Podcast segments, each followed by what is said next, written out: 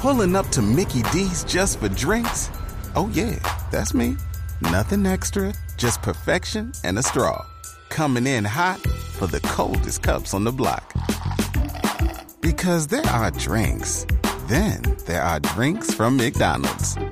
Mix things up with any size lemonade or sweet tea for $1.49. Perfect with our classic fries. Price and participation may vary, cannot be combined with any other offer. Ba da ba ba ba. Y de verdad que para mí fue una gran experiencia.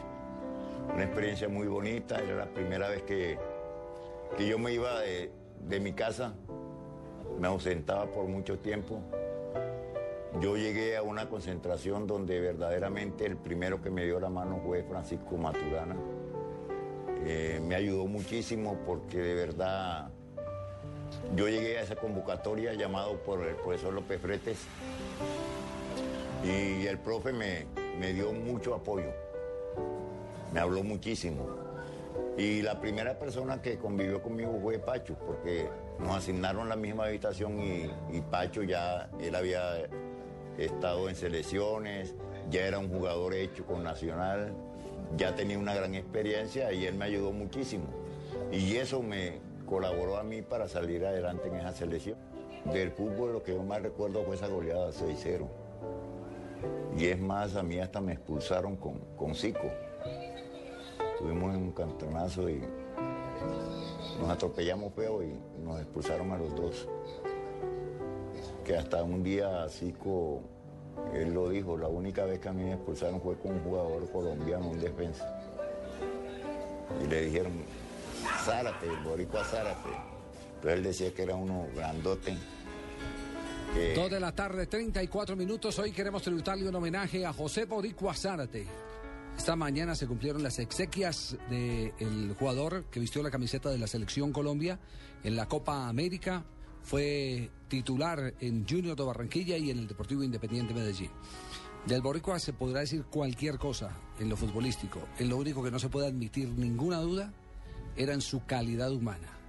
Y lo digo porque tuve la oportunidad de compartir con el Boricua Zárate en mis comienzos como periodista deportivo, como reportero, como carga cables en aquella oportunidad en la ciudad de Medellín. Sí, señor. Muchos momentos cuando los jugadores tenían la posibilidad de detenerse eh, y establecer una eh, comunicación con confianza para hablar de aspectos eh, tácticos, técnicos y demás pormenores de un entrenamiento o de un partido. Cuando a los futbolistas les gustaba hablar de fútbol, Javier. Sí, cuando se apasionaban por el fútbol. Cuando se montaban a un avión y le arrebataban a uno el nuevo estadio, la revista El Gráfico. Exactamente. Cuando uno les preguntaba a qué palo tiró el penalti fulano de tal y le respondía siempre lo cobra al segundo palo, al palo derecho. O el tiro libre lo cobran al primero o segundo palo, cuando los futbolistas consumían fútbol las 24 horas. Ahora muchos son autistas y hasta de los más grandes. Se suben a un avión y se desconectan. Totalmente, totalmente. Bueno, es parte del de, el cambio generacional. No es parte del cambio generacional. pero, pero hoy tenemos que decir, gracias Borico por todas las emociones que nos dio. Por supuesto que habrá, porque es gaje del oficio de un defensor, habrá uno que otro partido donde mm, se recordará su infortunio.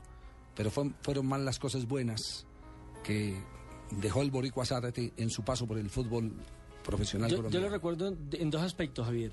Un narrador deportivo que usted me dirá quién era, el nombre, que decía, sáquele de ahí, Boricua. O no me la deje No me ahí, la deje Boricua. ahí, No me la deje ahí, Boricua. Pastor Londoño en la Copa América del 75. Tuvimos la oportunidad hoy de, de buscar a Pastor. ¿Cuál fue el mensaje que, que dio Pastor? Que ya no está dando entrevistas. Que ya no da Que ya no entrevista, que para lo que Londoño. quieran, menos entrevistas. Yo personalmente, para Lo buscaremos para ir a jugar billar en Hoy, cualquier momento. me dice. hoy llamé a Javier Giraldo Neira, al maestro Javier Sí. Giraldo Neira, ¿Qué dijo a decirle, venga, don Javi, eh, ayúdeme a contactar a, a Pastor. Sí. Me dijo, mire, el hermano Rodrigo Londoño ha vivido muchos años en Manizales. Y le quiero decir algo, estoy sorprendido porque Pastor es eh, contemporáneo mío, hicimos radio juntos en Todelar, etcétera, etcétera. Se esfumó, se esfumó de los medios, no quiere saber nada. Incluso llegó a decirme, Ricardo, no sé ni siquiera si está muerto o está vivo. No, no, hoy hablamos Pocas con él. palabras. Hoy hablamos con él, pero nos dijo que no quería, que no quería salir. Pero de digamos que ilustra un poco la sensación de lo que hoy Pastor está viviendo interiormente. Y, y el segundo punto que le quería decir de Boricua antes del paréntesis que hizo Ricardo, es que él fue el que bautizó a Hernán Darío Gómez como Bolillo. ¿Ah, sí? Sí, él es el autor de que a Hernán Darío Gómez le digan Bolillo. Él fue el que le colocó ese remoquete. Por, eh, Por un peinado. Un peinado, un motilado. Un motilado, sí. Porque Bolillo era jugador de Independiente Medellín. En esa época. Bolillo era jugador de Independiente Medellín. Fue compañero de Peckerman, Javier. Sí, en Boricua, 1975, ¿cierto? cuando llegó José Peckerman, el actual técnico de la selección Colombia e Independiente Medellín, ahí estaba José Boricua Sara. Javier murió mal, económicamente abandonado. Murió en una situación Sí, económica lamentable, difícil, recordemos. Como la mayoría de los jugadores. Ah, Hay que recordar que hace un par de años le habían amputado incluso su pierna izquierda. es cierto. Por una diabetes. Exacto.